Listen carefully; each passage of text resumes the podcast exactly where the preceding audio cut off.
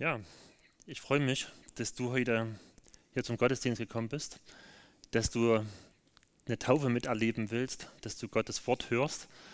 Wir, wir glauben daran, dass Gott heute redet. Durch sein Wort, durch die Bibel. Und wir beten dafür, dass Gott heute zu dir redet, dass er in dein Leben reinredet, dass du merkst, was hat denn das Ganze, was ich hier erlebe, mit meinem Leben zu tun.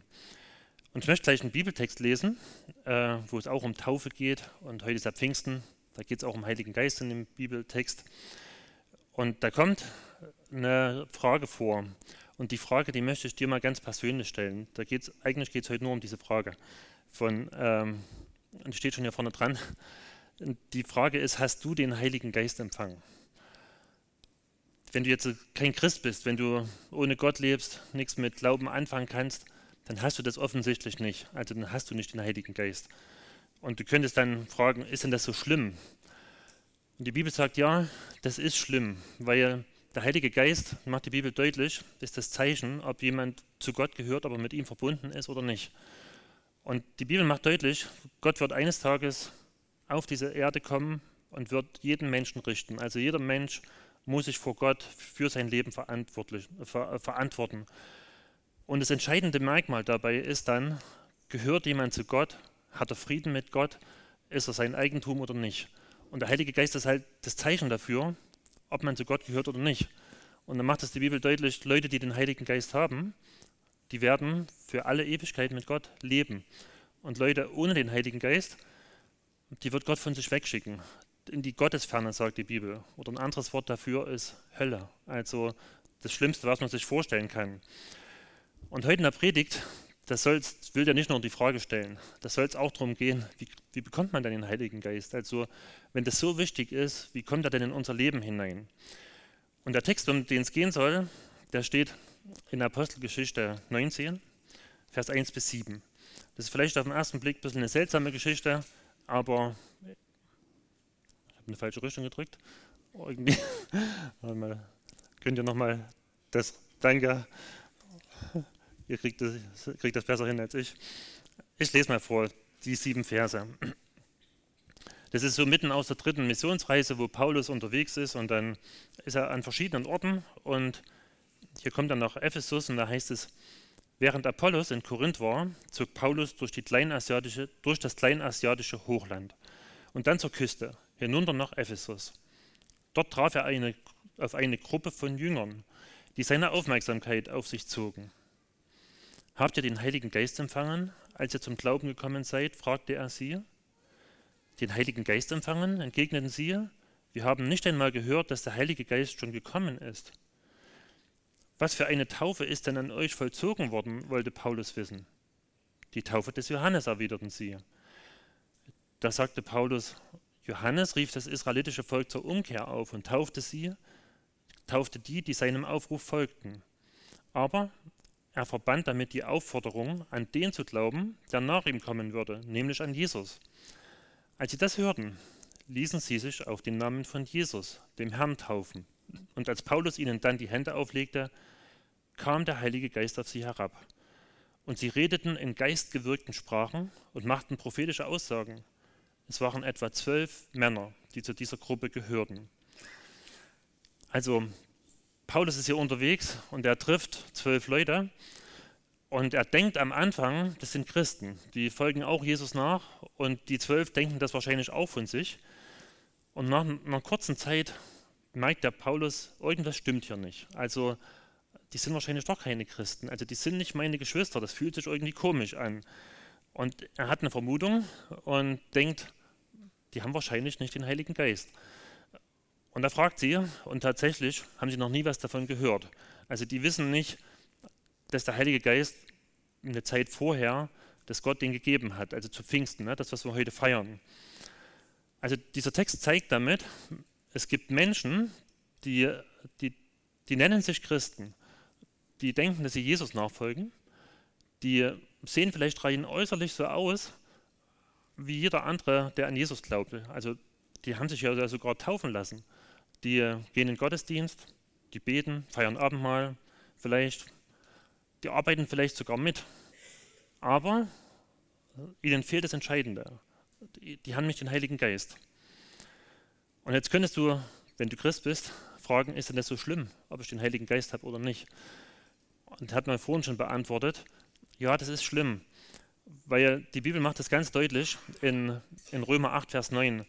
Da sagt man Paulus, wenn aber jemand Christi Geist nicht hat, da ist nicht sein. Also da gehört nicht zu Jesus. Das heißt, ohne den Heiligen Geist ist deine ganze Religiosität, die ist komplett wertlos. Also wenn der Heilige Geist nicht dein Leben bestimmt, wenn du den nicht hast, dann bist du laut Definition der Bibel kein Christ. Dann gehörst du nicht zu Gott. Selbst wenn du jeden Sonntag zur Kirche gehst, selbst wenn du getauft bist, konfirmiert oder was auch immer. Der Text, der zeigt ja hier auch, ähm, wenn du den Heiligen Geist hast, dann kannst du spüren, ob jemand anders den Heiligen Geist hat. Also Paulus merkt ja sofort, hier stimmt was nicht. Und in Epheser 4 macht das mal Paulus deutlich. Ne? Und er sagt, äh, Leute, die den Heiligen Geist haben, die sind auf eine geheimnisvolle Art miteinander verbunden. Also da ist ein Band zwischen denen da, was die vielleicht gar nicht gespürt haben. Und vielleicht habt ihr das schon erlebt, ihr trefft auf völlig fremde Christen und fühlt euch sofort verbunden. Also Annelie und ich, wir haben das schon oft erlebt, äh, wenn wir im Ausland waren oder irgendwo in eine fremde Gemeinde gegangen sind, haben die Leute noch nie gesehen und du hast sofort gespürt, das sind meine Geschwister. Also mit denen bin ich verbunden. Die glauben an den gleichen Jesus, die haben den gleichen Heiligen Geist. Da ist eine Verbindung da, die kann ich nicht erklären. Und umgedreht haben wir es aber auch erlebt, dass wir auf Leute getroffen sind, die haben sich Christen genannt. Und du merkst, da fehlt diese Verbindung. Irgendwas stimmt ja nicht. Also die haben nicht den Heiligen Geist. Und deshalb heute diese Frage an dich. Hast du den Heiligen Geist? Also spürst du das, wenn jemand anders äh, auch den Heiligen Geist hat? Also merkst du das, äh, dass er dein Leben bestimmt? Und das, das ist ja das, das Schlimme, ähm, dass es leider äh, ganz viele Menschen gibt, die denken, dass sie zu Jesus gehören aber ohne den Heiligen Geist unterwegs sind. Also ganze Kirchen gibt es davon, die sind voll. Und das ist, das ist wirklich traurig, wenn du dich da über dich selber täuschst. Und die, die Frage ist, ähm, wie bekommt man denn den Heiligen Geist? Ähm, das, hier in dem Text ist es ja so, Paulus, äh, die lassen sich nochmal taufen, dann legt ihnen Paulus die Hände auf und die bekommen den Heiligen Geist. Und aus dieser Stelle gibt es eine Reihe von Christen, die schlussfolgern daraus, okay, wenn du den Heiligen Geist haben willst, dann brauchst du jemand Vollmächtiges, also so wie ein Apostel Paulus, der äh, irgendwie so besonders von Gott begabt ist, da legt er die Hände auf und dann bekommst du den Heiligen Geist. Aber das ist nicht das Normale. Also in Apostelgeschichte 2, da macht Petrus mal klar, wie man den Heiligen Geist bekommt. Also da war ja das erste Mal, wo der Heilige Geist auf viele Menschen ausgegossen worden ist, zu Pfingsten. Und das bekommen eine ganze Menge Leute mit. Die laufen dort zusammen und wollen wissen, was passiert ist. Und Petrus steht auf und predigt und erklärt ihnen, was gerade passiert, nimmt das Alte Testament und erklärt ihnen das alles. Und die Leute, die dort stehen, die sind zutiefst betroffen. Die äh, am Ende fragen die, was soll man jetzt tun? Also die merken, wir sind schuldig geworden an Gott wir können vor ihm nicht bestehen, wenn er kommt zum Gericht. Und die fragen, wie, wie können wir das machen? Und da gibt Petrus eine Antwort. Und die möchte ich mal lesen. Die steht in Kapitel 2, Vers, äh, könnt ihr mitlesen, Vers 38 bis 39. Da heißt es, kehrt um, erwiderte Petrus, und jeder von euch lasse sich auf den Namen von Jesus Christus taufen. Dann wird Gott euch eure Sünden vergeben und ihr werdet seine Gabe, den Heiligen Geist, bekommen. Denn diese Zusage gilt euch und euren Nachkommen und darüber hinaus allen Menschen, auch in, den entferntesten Ländern, allen, die der Herr, unser Gott, zu sich rufen wird. Also da, da, macht, Paulus, äh, äh, da macht Petrus deutlich, also das ist jetzt das Normale, ne, dass er sagt, das, was ich euch jetzt sage, diese Zusage, die gilt allen Menschen. Also die gilt euch, euren Nachkommen und allen Menschen, die jemals diese Botschaft hören werden. Ne, da macht der Petrus deutlich, das sind so zwei Dinge. Das eine ist, er fordert sie auf, umzukehren, also äh, Buße zu tun, ist ein anderes Wort. Und das zweite ist, an Jesus zu glauben. Und das drücken sie mit der Taufe aus. Und dann sagt Petrus, dann werdet ihr die Gabe des Heiligen Geistes empfangen. Also wenn das zwei jetzt zusammenkommt. Und, und das war ja das Problem, warum die Leute hier, die zwölf in Ephesus, den Heiligen Geist nicht hatten. Also da hat was von den beiden gefehlt. Also die haben zwar Buße getan, die haben sich auf den, die haben, äh, die haben sich taufen lassen. Das war aber eine andere Taufe, als wir heute machen. Das war die Taufe des Johannes. Da ging es nur um Buße. Also da ging es nur um Umkehr. Zu sagen, Buße meint ja, oder Umkehr, ich habe erkannt, ich war bis jetzt in eine falsche Richtung unterwegs. Ich habe mein Leben ohne Gott gelebt. Er war nicht das Zentrum meines Lebens. Ich habe Dinge getan, die Gott beleidigen. Und das tut mir aufrichtig leid. Und ich möchte da umkehren. Ab jetzt soll Gott der Mittelpunkt meines Lebens sein. So, das ist Buße. Ne, dass ich sage, ich möchte anders leben. Ich möchte ein neues Leben leben. Und daraufhin haben sich die Leute taufen lassen. Aber das Zweite, was Petrus sagt, das haben sie noch gar nicht gehört. Also sie hatten noch so eine unvollständige Botschaft nur gehabt. Und ich glaube, jeder, der schon mal versucht hat, irgendwas in seinem Leben zu ändern, äh, der merkt, es ist gar nicht so einfach. Also vielleicht habt ihr euch zu Silvester irgendwelche Sachen vorgenommen, vielleicht schon seit Jahren, und die meisten halten das ein paar Tage durch. Also vielleicht einen Monat, aber ganz selten ein ganzes Jahr. Also das macht ja deutlich, selbst wenn wir wissen, wie wir eigentlich leben sollten, dann haben wir nicht die Kraft dazu, so zu leben. Das schaffen wir nicht. Und aus dem Grund reicht diese Buße alleine nicht aus. Also selbst wenn du sagst, ich möchte anders leben, dann, dann hast du in dir nicht die Kraft, nicht die Motivation, anders zu leben. Und deshalb ist das Zweite so wichtig, dieser Glaube an Jesus. Weil Gott weiß das ja. Gott weiß, dass wir alleine nicht so leben können, wie er das will. Das, äh, da bringt alle Anstrengung nichts. Und aus dem Grund hat er seinen Sohn auf diese Erde geschickt. Er ist Mensch geworden. Er hat das Leben gelebt, was du und ich hätte leben sollen. Und dann sagt die Bibel, dann hat Jesus alle unsere Schuld von der ganzen Menschheit, von jedem Mensch, der jemals gelebt hat oder noch leben wird, auf sich genommen und ist damit ans Kreuz gegangen. Und darum haben wir hier dieses Kreuz hängen, weil das so das Wichtigste, das Zentrale von unserer Botschaft ist, von unserem Glauben. Und Jesus ist dort an diesem Kreuz stellvertretend für jeden Menschen gestorben und hat deine und meine Schuld bezahlt. Also alles, was uns von Gott trennt, dafür hat Jesus bezahlt. Er hat es eigentlich aus dem Weg geräumt. Und die Bibel sagt, wer daran glaubt, also das meint, wer darauf vertraut, dass Jesus alles bezahlt hat, der, der, dem wird die Schuld vergeben. Und wenn man das beides zusammennimmt, also zu sagen, ich möchte umkehren, ich möchte ein neues Leben leben und ich weiß, ich kann es nicht aus eigener Kraft, ich brauche Jesus dazu. Er ist derjenige, der für mich bezahlt hat und der mir hilft, jetzt ein anderes Leben zu leben. Der bekommt einen Heiligen Geist. Das ist das ja, was hier ähm, passiert ist, halt, ne? Bei, zu Pfingsten. Und aus dem Grund lassen sich die zwölf Leute dort in Ephesus nochmal taufen, weil sie, äh, weil sie merken, wir haben nur die eine Seite gemacht, nur den ersten Schritt. Und jetzt, wir haben das gar nicht gewusst, dass Jesus für uns gestorben ist, dass er äh, alles für uns gut gemacht hat. Und jetzt lassen sie sich nochmal taufen, ganz bewusst auf den Namen von Jesus.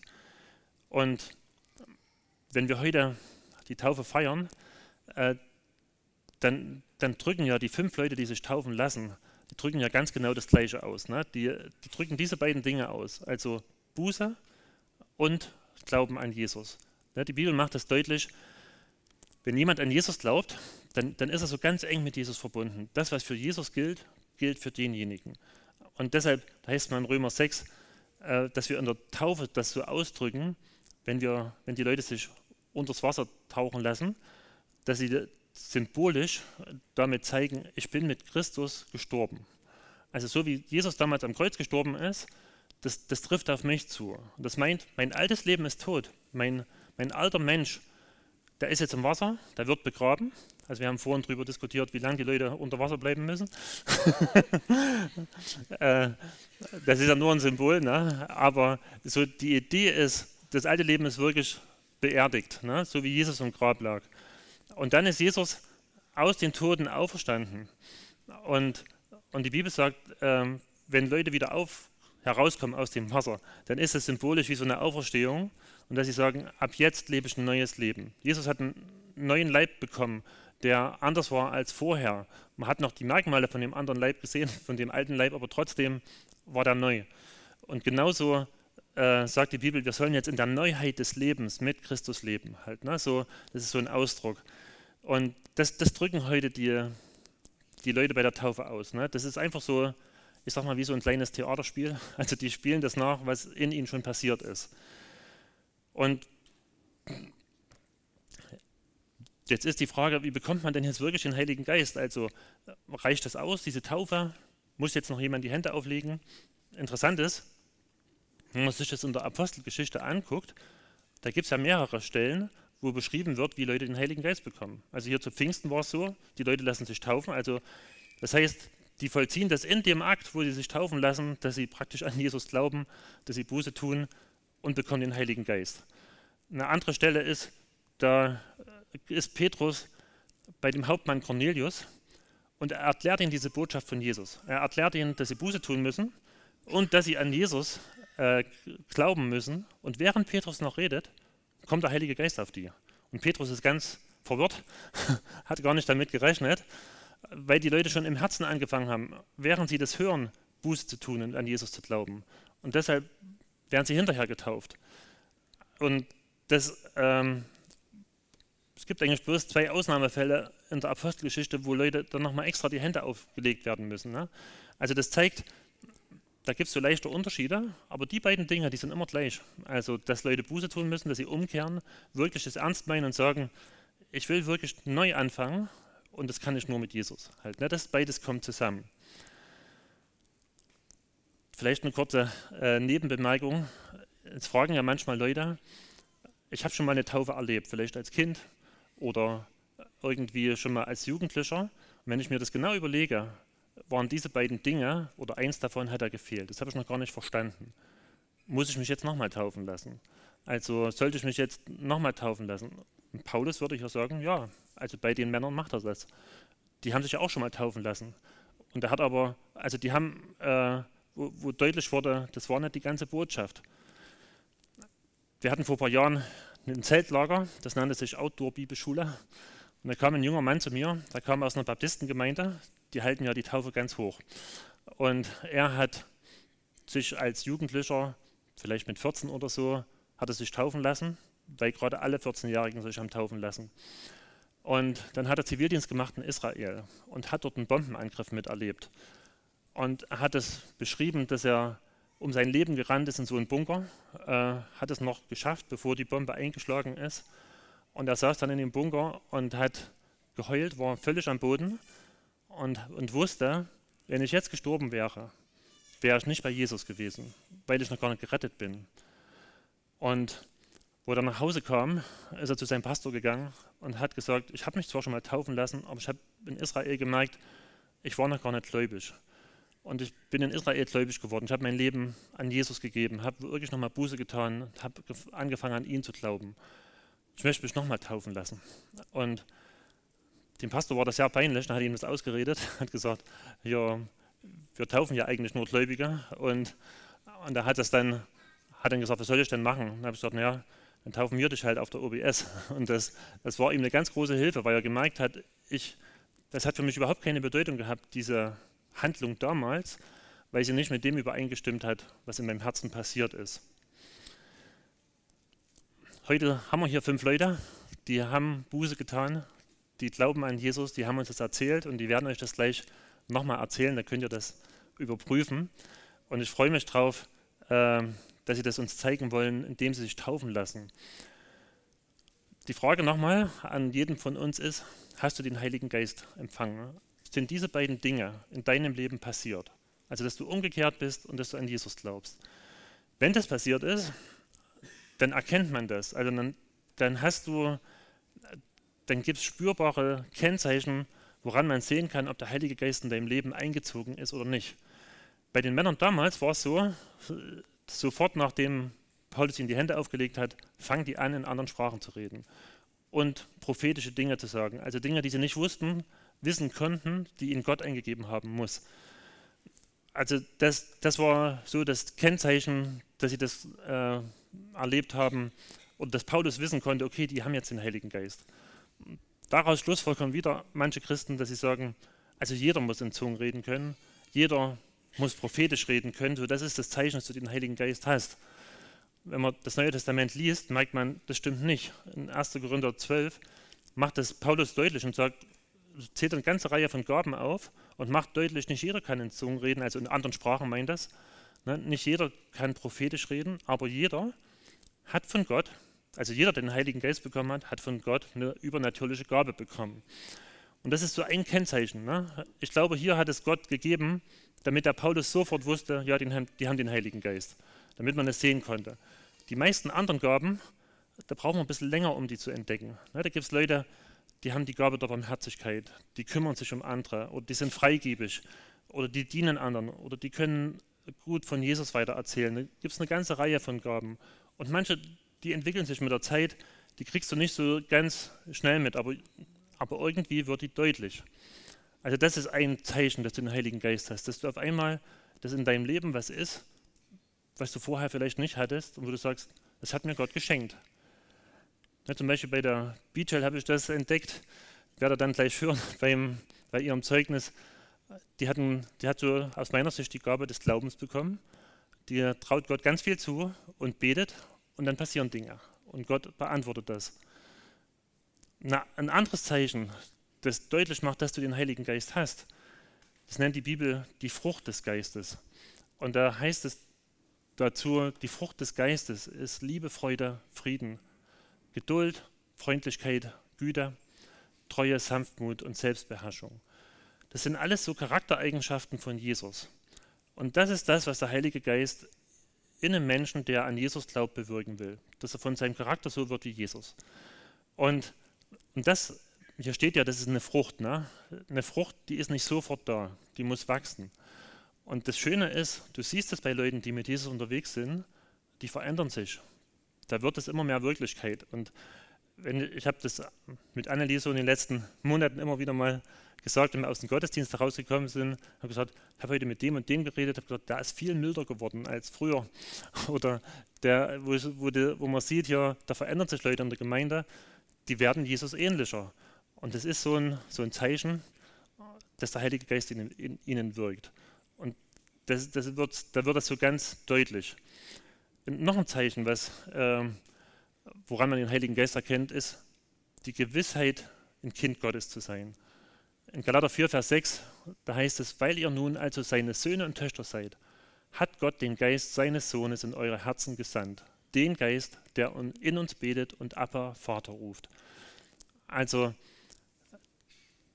der Heilige Geist, der macht dir bewusst, ich kann Gott meinen Vater nennen. Na, Abba, das Wort ist aramäisch und das heißt einfach Papa. Und so hat Jesus seinen Vater angeredet. Also das heißt, wenn du den Heiligen Geist hast, dann kannst du mit dem allmächtigen Gott so reden, wie Jesus mit ihm geredet hat. Also so ganz vertraut. Papi. Also du weißt, ich gehöre zu ihm. Und das ist, ähm, das ist was, das musst du dir nicht einreden, sondern Gott gibt dir so eine ganz tiefe Gewissheit, dass du weißt, ja, ich bin ein Kind Gottes. Gott ist mein Vater. Ne, das ist so ein Zeichen, dass Gottes Geist in dir wohnt. Und noch ein letztes, äh, Leute, die den Heiligen Geist haben, die wollen über Jesus reden. Die, äh, die sind stolz auf ihn und sagen, ich möchte das weitergeben. Man hat vielleicht trotzdem Angst und es klappt nicht immer, aber so dieser Wunsch ist da, ich möchte, dass das andere hören. Und das ist wieder diese Frage an dich, sind diese Kennzeichen in deinem Leben? Also kannst du daran erkennen, dass du den Heiligen Geist hast? Wenn ja, dann freu dich drüber und bete Gott einfach an, dass er in dir wohnt. Also das heißt ja, wenn der Geist Gottes, der ist ja Gott, wenn der in dir wohnt, dann wohnt der lebendige Gott in dir. Und überall, wo du hinkommst, geht Gott mit. Und wenn du dir unsicher bist oder wenn du gemerkt hast, nee, ich habe nicht den Heiligen Geist, dann sei froh, dass du heute diese Botschaft gehört hast, weil du kannst das ändern. Also du kannst Buße tun, du kannst an Jesus glauben und das erleben, wie der Heilige Geist in dein Leben kommt. Du kannst es ganz alleine machen, brauchst da niemand dazu. Oder du kommst im Anschluss des Gottesdienstes zu Matthias und Marlies, die sitzen hier vorne, oder ich weiß nicht, ob sie hier vorne sitzen, da ist es Taufbecken. äh, die werden hier irgendwie hier vorne sein oder komm zu mir oder zu irgendjemand anders, wo du weißt, das sind Leute, die wissen darüber Bescheid, die haben den Heiligen Geist. Wir helfen dir da gerne. Und noch zum Schluss eine Sache für Leute, die schon länger mit Gott unterwegs sind. Ähm, Die Bibel macht deutlich, der Heilige Geist ist sehr sensibel. Das ist nicht ein Geist, der sich in unser Leben hineindrängt und mit Gewalt uns beherrscht, sondern er möchte immer wieder eingeladen werden. Und wenn er merkt, dass wir ihn unsere Seite schieben, dass wir wieder selber herrschen wollen, dann zieht er sich zurück. Und dann haben wir ihn zwar noch, aber wir erleben wenig mit ihm. ihr kennt wahrscheinlich solche Phasen, wo ihr wieder selber die Kontrolle übernommen habt. Und das Schöne ist, das muss nicht so bleiben.